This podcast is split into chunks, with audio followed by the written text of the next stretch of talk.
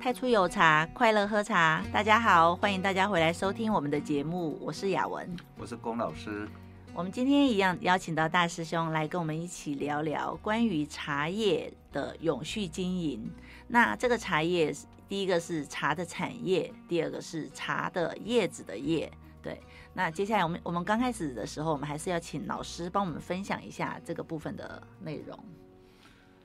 主要是这样子，有一次哈。就是好久以前，那个谢长廷大使哈，他在当行政院长的时候，然后他有委托一个呃他的外围的人哎来找我，然后就聊啊聊这个茶的问题，因为谢大使以前我们有一起喝过喝过茶，有一段时间，那我就说哎茶叶很难做啦，利润不好啦，然后他那一位呃。就直接跟我讲，他说，茶是一个在台湾很重要的经济产物。如果茶叶都不能做的时候，哈，那台湾的农业大概就没有什么可以活得下去的。嗯，哦，他讲这个话的时候呢，哦，我就惊了一下。然后他就说，那个呃，那时候谢大使是当院长哈，他说，呃，谢院长要我写一个呃计划书。嗯。怎么样让茶事业可以在台湾永续经营？好，那所以我就花了半年的时间哈啊，怎么样推广，然后怎么样，我就花了半年的时间去把这一个构想都构想好的时候，然后我就在找那一位先生，然后等到我们要他要找到，然后要谈的时候，他说不用谈了。我说啊，怎么了？他说就是不用谈了。嗯，因为。隔年，再再隔三个月，又谢院长就被换下台了。哦，哎，那你知道哈，一个像这样子的一个东西，会注意到，呃，台湾的台湾茶叶的永续经营。到目前为止，我知道的，我认识的，就是只有谢院长、谢大使、谢长廷先生，他有去考虑到这个问题。那我也是从那个时候才很认真去想。这样的问题，嗯，好，然后当然也就做一番的理解，包括茶叶的选种、育种，然后呃种植、采摘。其实台湾茶是世界上出了名的好哈，那现在的政府有在推广这个部分吗？现在的政府哈，就是一边就一直在挡那个境外茶，嗯，好，那但是挡境外茶，比如说像呃越南茶。印尼茶，对，好，那么其实在，在呃我们的法令规章里面，越南茶就是我指的是乌龙茶哈，它是可以进口，是可以有贩卖，但是你必须标示，嗯，你你在包装上你必标示哈，嗯、说，呃，我这个是越南茶加台湾茶，对，啊，甚至那个呃它的配比多少，如果你能够很精准写出来，那是更好，啊，那么。那通常以我们实际上这样在业界在看的时候，那个我们以农业诶农药农产呢哈，农药残存来讲的话，进口茶的农产呢反而比我们国内的农产还要少。嗯，原因是什么？呃，因为你要进来的时候，我们海关抽的很严啊，要检验哈，抽的很严。了解。那所以反而那个是农产是不是还要少？嗯。那么呃，价钱又便宜。其实品质蛮好，因为去做了哈，都是台商，台湾人，对啊，整个机器都是台湾出去的。对，我喝过印尼茶，超香的。哎，对，印尼的金萱好好喝。那通常进口茶都是金萱呐。嗯，因为这个也有一个有趣的问题，有一次阮一鸣哈，呃，阮一鸣先生，阮博士，嗯，他有一次在茶商工会演讲的时候，他讲了一个题有趣的话题，就是说。这一个台湾的清新乌龙种呢，它本来是产在武夷山，嗯，然后从武夷山移植到台湾的时候呢，哇，在台湾你看开枝散叶，这么从南到北都是清新乌龙种，对。然后吴教授退休的时候，想要到武夷山去找清新乌龙的母本，竟然满山遍野找不到，嗯，啊，也就是说在武夷山当地觉得说啊，这个品种坏啦，啊啊，结果在台湾呢。却是最好，满山遍野，满山遍野啊，就有一些台商哈，呃，不管是到什么澳洲啦，到纽西兰啦，到这个反正到世界各地，要去种清新乌龙茶。结果呢，清新乌龙种这个这个乌龙茶，我们现在就讲乌龙茶哈。嗯。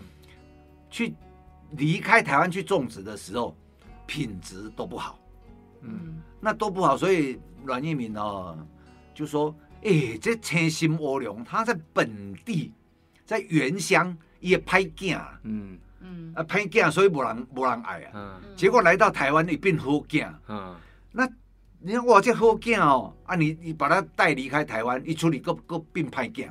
嗯，所以台湾是很有趣的，就是对清新乌龙，就是刚好这个土壤啊，这个环境啊，气候，气候什么，呃，嘟嘟啊和足些咖啡啦。嗯，那金萱呢？哎，世界各地到处去哈，拢总好见哦哦，都很好，对啊。可是。印尼的金萱跟越南金萱好像比台湾的味道还要再更浓郁。大师兄有喝过印尼的金萱吗？我不知道，因为我买到的应该全部都外面都写台湾茶哦，因为进口茶外面一定全部都是写台湾茶。可是你现在如果让你泡一壶茶看，让你看叶底，你会分得出来吗？看不出来啊！你很坦白的，我有做过功课。他说那个，我觉得那个。那些老师们讲的都很笼统，我觉得真的要喝出来几乎不可能。我现在喝几乎不可能。你说海拔，嗯、然后山头气有一点，但是你说要喝说哦，这个是印尼的，这个是越南的，我觉得，嗯，汉怕嘛？我觉得不大可能呢。老师有办法吗？越南的话，它的种植高度大概一千两百公尺了。对，算高吗？还是算很高啊？像阿里山啊，哦，已经一千两百公尺，但是它因为纬度比较低，哦。所以纬度低的话啊，你海拔高的气温一样是一千两百公尺，它那个气温还是会比较高，台湾会比较低。那它的它的口感的差别是什么？那我就讲一个哈，大家最简单可以评估的哈。对，就是说，假如说有一泡越南茶，有一泡印尼茶，有一泡台湾啊阿里山的金萱啊，我都都是金萱哦。嗯，那你哈冲三次。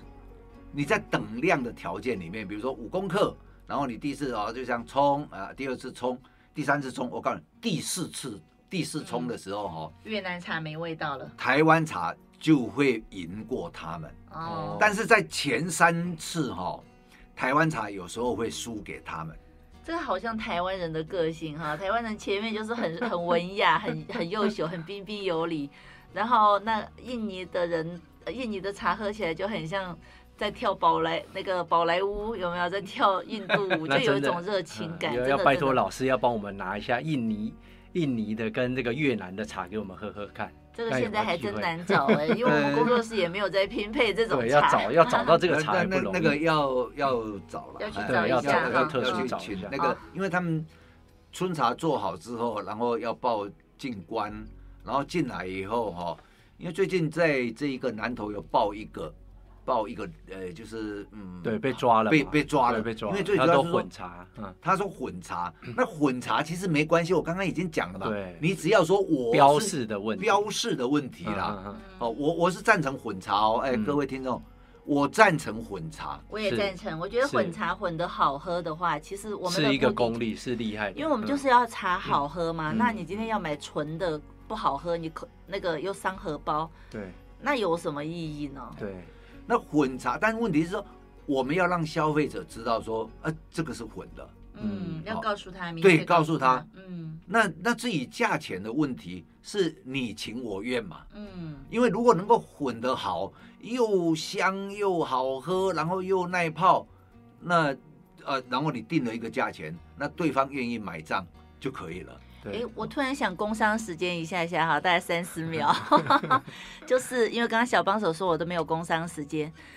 哎，刚刚老师讲到说越南茶、印尼茶跟台湾茶的差别，那大师兄也抛砖引玉说哈，想要喝喝看，那么我们就来来做一个这个实验好了，我们去找越南茶、印尼茶跟台湾的茶。各位听众朋友，如果有兴趣的话，我们最近有一对三的课程，就是哦一对一三堂课程。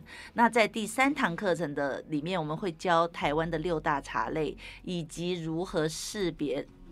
那个新茶跟老茶，那在这一堂课里面，我们可能就会增加一个，诶，一个课程，就是，嗯，教大家如何辨别台湾茶、越南茶跟印尼茶。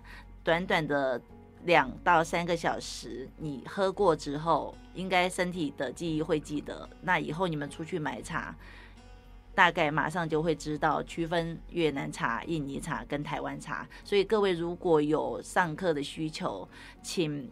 私讯我们的粉砖，或者是加入我们的 LINE 的官方，那就会有小帮手回答你关于课程的内容。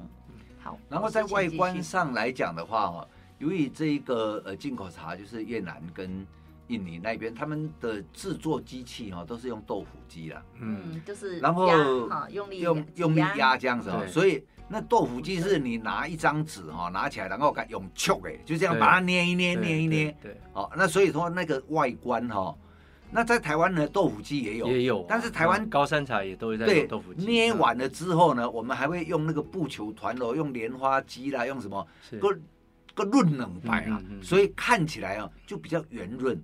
然后越南茶跟这个呃印尼茶，因为它进来的价位要卖的价位不是很高，嗯，所以呢就看起来比较粗糙，呃，就润冷润冷白啊这个步骤呢，它目前是没有做，嗯，好，然后我呃再来就是有一个呃我们的听友问我一个问题，是。说为什么有的茶水一冲马上就展开。就展开啊，有的就开的比较慢啊，我在这里回答哈。就如果是你豆腐机是像纸一样拿起来，唰唰唰，溜溜哎哈，也没有润一下，哎，没有润一下的时候，那个你水一冲，它马上冲开。那这样香气会不会比较快显现呢？哎，这是有可能，这是博士论文。这是你问这个问题是博士论文的问题。所以老师不要，老师也不要回答，要卖关子，对不对？如果各位想要知道的话，请欢迎来太初有茶工作室面对面。或者你们呢，在修博士论文的时候，虽然我不是学校的指导老师、指导教授哈。但是你们可以用这个议题啊，那其实博士，比如说像阮义民先生啊，阮博士，他的议题是什么？他是说茶发酵到什么时候最香？哇，这个有点复杂哦。哎，然后呢？高深哦。就他研究了就是说，哎，发酵，结果呢，其实各位现在喝的茶哈，都不是在最香的时候。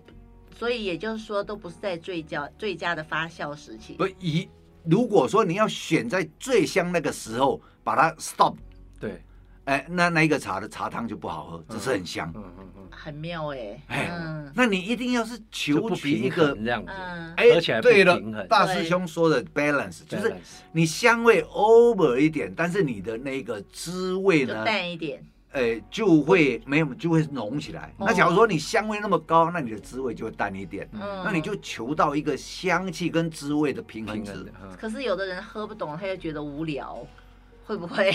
因为太平了。呃，我们上一集就有在讲这个问题哈。有时候你觉得现在买，你因为你觉得很好，你才会买嘛。嗯。啊，隔一段时间又觉得，嗯，我当时怎么会买这个茶？对。因为人哦很善变呐，口味哦也很善变啊。对。哎，然后呃，有的是提高了哈，然后降低。啊，有的时候是降低了，因为功体啊嘛。我们刚刚不是讲上一集有讲说什么？那个罐装茶里面都会添加化学香料，嗯，那你久而久之，我们的感官功能哦就麻木了，会麻木掉，会会被蒙蔽，嗯，所以喝回自然的，喝回自然的，喝回，可是喝回自然的就有一个问题，因为刚开始从那个麻木到自然，这个中间一定是淡而无味，对不对？那那怎么办？可是。就想说这茶这么难喝，慢慢开始不喜欢喝茶也有可能。对这个这个问题，我我用哈、哦、天然香草条，嗯，那个贵的要死哦，一公斤二十万的哈、哦，嗯、然后去做奶酪，嗯，然后呢，人家客人跟我讲说，董老板你这个都不香，没什么味道，呃，都不香，对，加化学的这才香啊，啊，你觉得什么样香？他就跟我讲说，哦，某品牌某品牌什么那个很香。那我心里面想啊，因为他们很熟嘛，对，他们都有加化学香料。他说你人家那个才香，你这个根本不香，人家那种香草才是香。你这种 啊，怎么办呢？香水很香，闻久了也是脑袋会晕啊。对，那那个一个食物味道很香，吃久了以后，其实感官也会钝掉，然后就会觉得非常的腻。两百块哈，比二十万的卡胖了。嗯，这就是现代化学厉害的地方哦。真的，真的。那呃。这个是有一个过渡期啦。嗯，那你要把自己哈的这个感官功能重新找回来，重新找回来，对，嗯，也称之为开悟，感官的开悟。嗯嗯，要不然我们是真的是受污染哈。对对，那我们讲那个茶叶的永续经营。那我们也也想请大师兄分享一下，因为大师兄我印象中好像曾经在一个某公司有担任过小帮手的工作。那请大师兄聊一聊，为什么你没有永续经营下去呢？因为我就是无法永续经营，所以今天才会在这边跟大家 分享。对，那我当时的经验很特别，就是那时候就是朋友刚好有一间茶店，嗯、那我那时候在那边待了一年。第一次好像是一个阿伯嘛，哈，大师兄有点有接一个阿伯的店，对，一个一个吴大哥，然后那那他就是那间店，我在那边，其实我那时候是完全不懂茶的，我不了解茶，对，然后我去雇了那间店，然后我就想尽了办法哦，像你刚刚说的普洱茶，全部把它掰成十克十克的，然后把它弄成对，然后里面包装的很漂亮，然后我就。把它弄得哦，我就是干净卫生。我在包的时候戴口罩、戴手套，什么都 就演给人家看，就对。对，让人家，然后我就把它拍，然后上网，然后，然后当时也很用心，就是啊，客人来我们就尽量。等一下，等一下，你在卖麦当劳吗？没有，我觉得是想到听到这个想到小罐茶哎，因为现在很流行小罐茶，其实味道也超难喝，然后又非常的贵，又很漂亮，大陆流行的，对，所以大师兄是小罐茶的先驱。没有，我那时候就是想说啊，人家可以买一点点，然后回去可以试喝，喝了喜欢再来跟我买一片，再来跟我买一桶。结果嘞？结果结果就是，然后后来呢，我又去的很天真的，就是不懂得不懂得卖茶，也对茶也不是很懂，然后去。台中办了一场展览，花了十几万。嗯，哦，就是人家那种茶展，然后去，然后也请很多人喝了很多茶，结果也没有卖到茶。啊！真的、啊、是，这都是你自己出钱我就是我就是我就是没有永续经营的，这个以前也没有主要的前辈，自己也吸收的不够，自己本身不具备专业知识，然后这商业的那个成本概念可能那在这边也很感谢，后来到了紫藤庐之后，我才对于这种呃商业活动，还有对对于茶台湾茶的。更深入的了解，然后对于美学跟这方面的东西，所以都周先生教你的吗？没有，就是在那个环境，周先生当然也教了。周先周先生经营了一个环境，然后让你浸淫其中的时候，它自然而然哦，你就会有那种美感经验的发生。对对对，这个也啊，这个东西哈，你说啊，在哪里啊？那个美感经验在哪里？那你就很难讲，可是没有办法用文字形容。那个要那个等于算是人家说有一个很美的名字，叫做慢慢沁进去你的心灵里面。对对对对对，沁这个字我觉得很棒。所以大师兄哦，在紫藤里面看起来是比在外面帅三倍。其实我我还蛮羡慕大师兄的，因为我进去没有被周先生教到，那就是但周先生创造了一个很好的氛围，那我在那个氛围里面其实也有学到非常多的美感。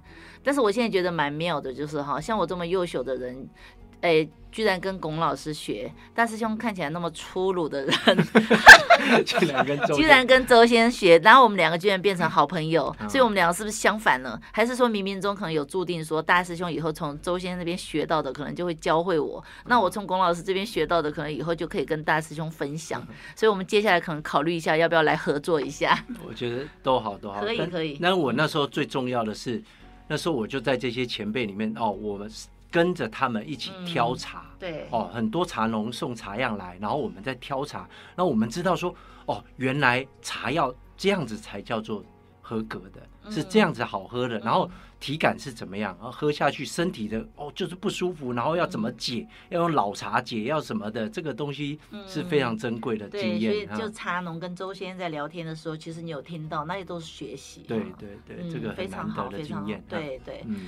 刚刚大师兄讲体感，就是我们常在讲哦，茶哦，一般我们买茶都知道。哦，这喝啉哎有香吼啊，介绍哎哈吼，我就把它买落去啊。那就是心感，那是感，那是心里的感觉，不是体感。那个就是就是合口味嗯，那 kimochi 好了。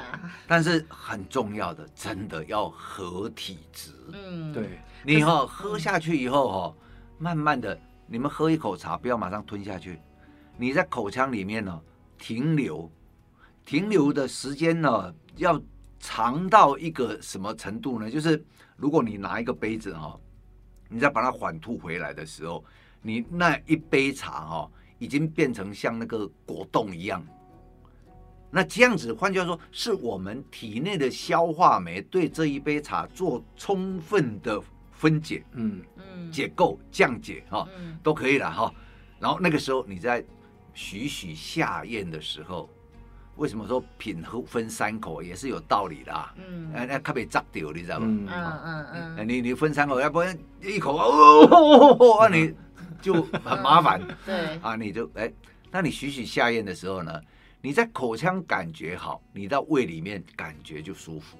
哎，现在有个问题哦，体质是会变的啊，像大师兄体质就变了。会变，那会变的时候呢？为什么你会买很多种茶？对，那有时候我们早上醒来的时候，你会觉得说啊，我今天想要喝那个，其实不是你想，是你的身体告诉你说，对，因为它会造记忆嘛。是，身体的细胞记忆是很可怕的。嗯，是我们自己不知道，你就觉得说。嗯，今天早上，比如说像昨天就很干燥，今天湿度就增加。嗯，那昨天很干燥的时候，你想到的，你想要喝什么？嗯，那今天湿度增加，你身体会告诉你你想要喝什么。嗯，那那我因为我们都自自己买的茶，知道它的状态嘛。对，那你就会去找那一罐出来喝，找那一饼出来剥。对对，所以要各位哈，大家不要太上脑，要让自己的身体哈。自己自动搜寻，哎、欸，其实我们人是很精密的仪器，是是是，嗯，没错，人其实还是要对自己有自信，因为自己的体感、自己的感官会告诉你你需要什么，而不是由他人来告诉你。对，我今天如果龚老师来到工作的时候，我问他，老师今天很干燥，你觉得我应该要喝什么茶？各位，你们听起来觉得这句话合逻辑吗？老师说，那是你的问题啊！你怎么问我呢？我也不晓得你现在身体是怎么样，我又不是医生，对不对？所以啊，比如说我今天问大师兄，大师兄，你今天觉得很干，你今天如果觉得很干燥，你要喝什么茶？大师兄他一定会用他的体感来告诉我，或他自己想喝什么茶，而不是说大师兄，我觉得今天天气很干燥，你应该可能要喝一下高山乌龙。大师兄说，嗯，我昨天胃痛哎，那不是很怪，对不对？所以不要通过别人来告诉你，而且是而是你自己要告诉你自己。如果你自己的体感没有办法告诉你自己，你可能先要去顾你的体感，而不是要来。从外面去找一些东西来验证，嗯、因为外面的东西永远都是都是会变化的，嗯，对不对？嗯，那我们就开始是讲这个所谓永续这个问题啊，嗯，所以我就会去，我们就从采摘来讲好了哈，嗯，因为我们现在台湾几乎没有实生苗，实生苗就是种子掉下去，然后长成一棵茶树，是。我们。都是这个呃扦插苗，哎，港口茶好像是十生苗。是呃港港口茶，我非常看重它，它是将来台湾哈那个十生苗的品种源。可它有点咸。哎，那是因为种植的地理环境，那满洲那个地方海风嘛，嗯嗯，海风那都咸咸啊那海风海浪海浪海茫茫。那那那一个，但是它的有多样性的品种，嗯，因为现在台湾我看到台湾茶园有一个危机感。嗯，就是单一单一品种，就扦插，然后每一个都一样。林相哦，林相太单一化，林相单一化就会引起什么？昆虫就会少。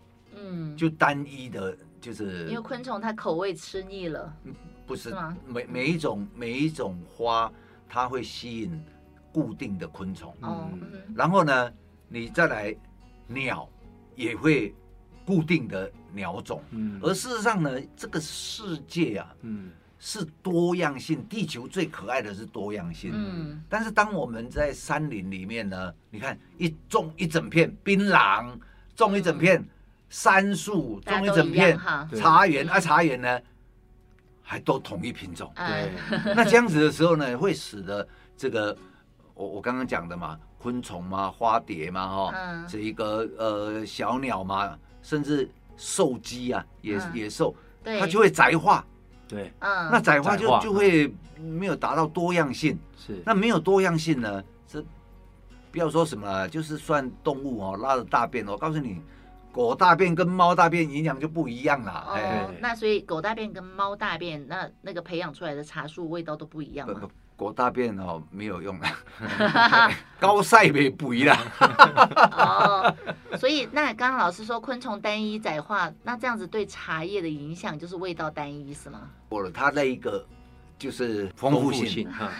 我就说营养不丰富啊，不不是营养不丰富，对，是整个那个整个环境大自然大自然大自然环境整个都不丰富了。其实我们还没人人工还没开发前，这个大自然本来就是一种丰富性，什么都有，然后它是一种平衡。嗯，但是我们人类把它单一化的时候，就会造成大自然的不平衡。对对，又是谈到平衡，对平衡啊。那在这种单一化情况之下呢，再来我们的采摘哈，你知道正常哈，比如说早期的离山茶一年采一次，现在离山茶一年呢大约采三次，嗯，是。那你这个就是比一次来讲就过度采摘。对。那比如说四季春本来是非常好的品种。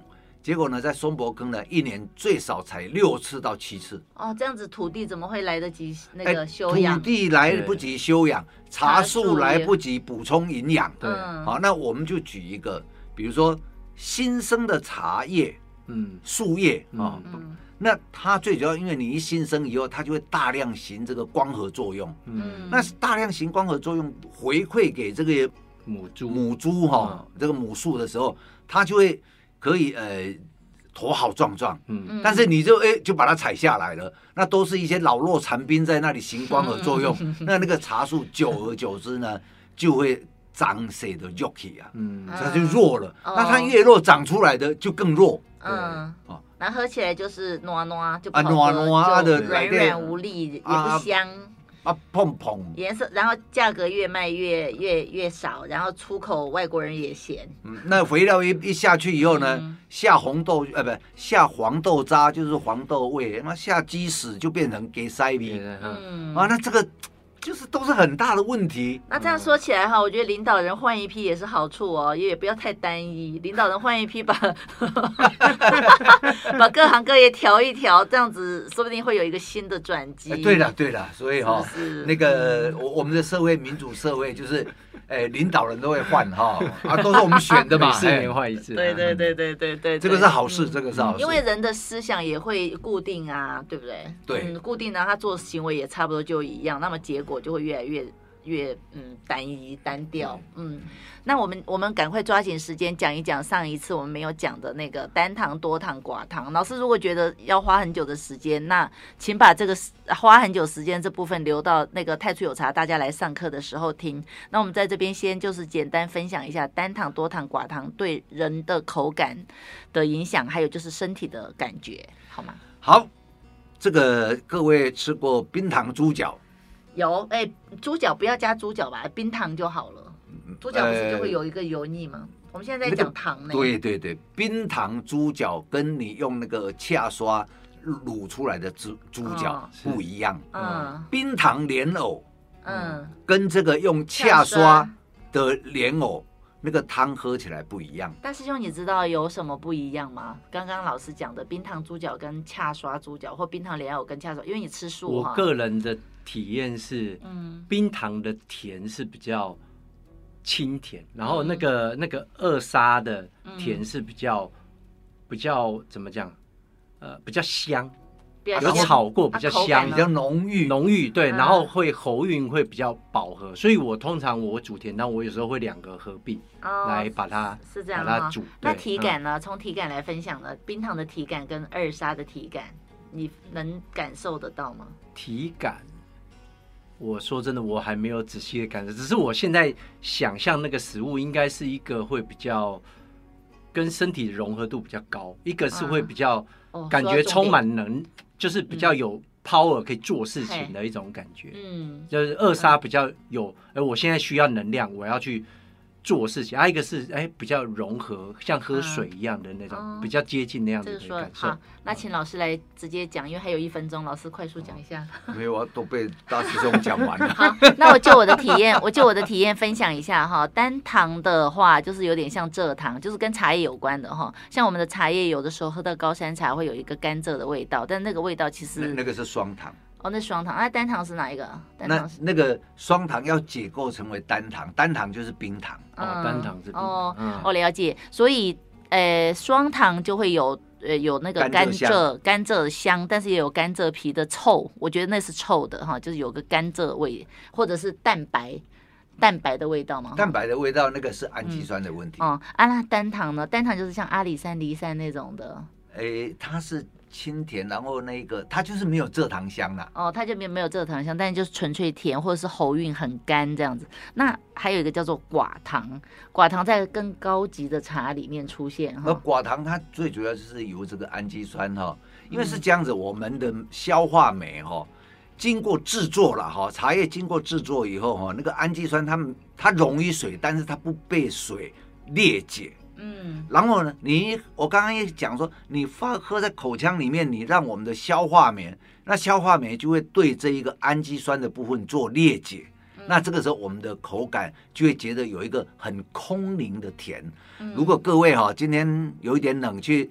呃，吃火锅那个火锅，你故意把它煮很久很久很久很久，久到那个火锅的水都变清汤的样子，然后你喝一口，含在口腔里面，然后让我们的口腔的消化酶去裂解它的时候，那一个甜叫氨基酸甜。我知道，老师是不是椰子汁里面会有这个味道？椰子汁有的时候会用来煮鸡汤，那它鸡汤非常的清甜，然后似乎有甜，似乎又没有甜。椰子汁当然是有有也是有这一个氨基酸，嗯、但是它最主要是它是单糖。哦，椰子汁是单糖。对，所以椰子汁可以当点滴，嗯、直接掉点滴。那寡糖到底是什么？寡糖就是由氨基酸裂解之后，我们肠道的口感。就是仿佛又有，仿佛又没有。那老师，这个这个把它弄到茶里面去，是茶都哪一种茶？是哪是高高山茶里面的这个氨基酸的含量丰富，比一千公尺以下的含量丰富。所以高山茶哦，真的我看大家哦，干了哎。搁起来下去，那真的是不对的啦。那算是寡糖的香吗？对，寡糖甜哦，寡糖甜，氨基酸的。对对。我比喻一下好了，像有的时候茶青收回来，然后没有焙过，就会有一个茶青味，那个叫做蔗糖，所以那个叫做双糖，对不对？好，有蔗糖香是双糖。对对对，那经过我们焙过之后，蔗糖去掉，然后由不是去掉，转化由十二个 C 转化成六个 C。对，青叶醇转化成反式青叶醇，但它还是会有一些回甘，那个叫做单糖。哎，我回甘那个部分很复杂。嗯，好，那我讲有一个，我们我们我们工作室有一个叫金瓜贡茶，那个是由一个冰岛跟义乌还有一个班章老班章就是拼配而成的茶，那它里面就会有一个非常非常强烈的冰糖香，嗯、所以这个冰糖大概就是老师说的、嗯、这个冰糖香，就是所谓的单单糖，单糖对对。那它也有氨基酸的甜吧？有氨基酸是另外的，嗯，是所以甜味口腔裂解的玩的东西吗？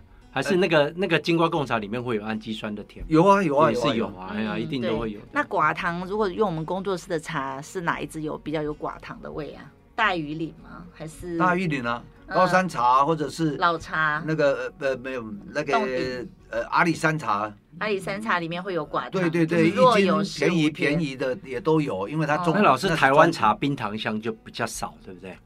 很少会，嗯、台湾茶的比较少人会用冰糖香来形容，可是普洱茶很多都会用冰糖的甜。对对对对，这个可能是，那可能跟树种有关的，啊。嗯嗯，不晓得大家听到这些会不会脑袋已经昏掉了？没有关系，那来到我们工作室啊，龚老师会帮你们手把手，然后让你们做笔记，把这些东西厘清。那厘清的目的就是为了以后你们去品尝茶叶或买茶的时候，你们可以非常精准的去区分。分什么叫做单糖，什么叫多糖，什么叫做诶寡糖？像我个人，我不喜欢单糖。我如果知道这个知识的话，我以后就喝到这个味道，我就不会买。这就是我们的目的。双糖不是。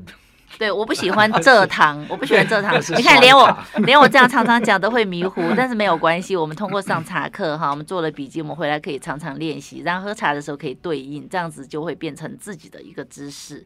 今天因为时间的关系啊，我们要结束我们的节目。非常感谢大师兄，就是给我们抖内哈，然后付了一些就是学费，然后他因为他觉得说大家可以来体验哦，对他现在觉得说。把这个当做是一个线上课程，跟老师面对面的来讲一些他想要知道的问题，他觉得非常的难得，而且可以留一辈子哦。对，我也欢迎大师兄常常来，但是也欢迎各位朋友也是用这样的方式啊，就是来跟老师面对面体验。今天谢谢大师兄，谢谢。好，那太初有茶，快乐喝茶，我是雅文，我是龚老师，我是大师兄建志。好，谢谢大师兄，不知道下次见面会是什么时候了，拜拜，拜拜。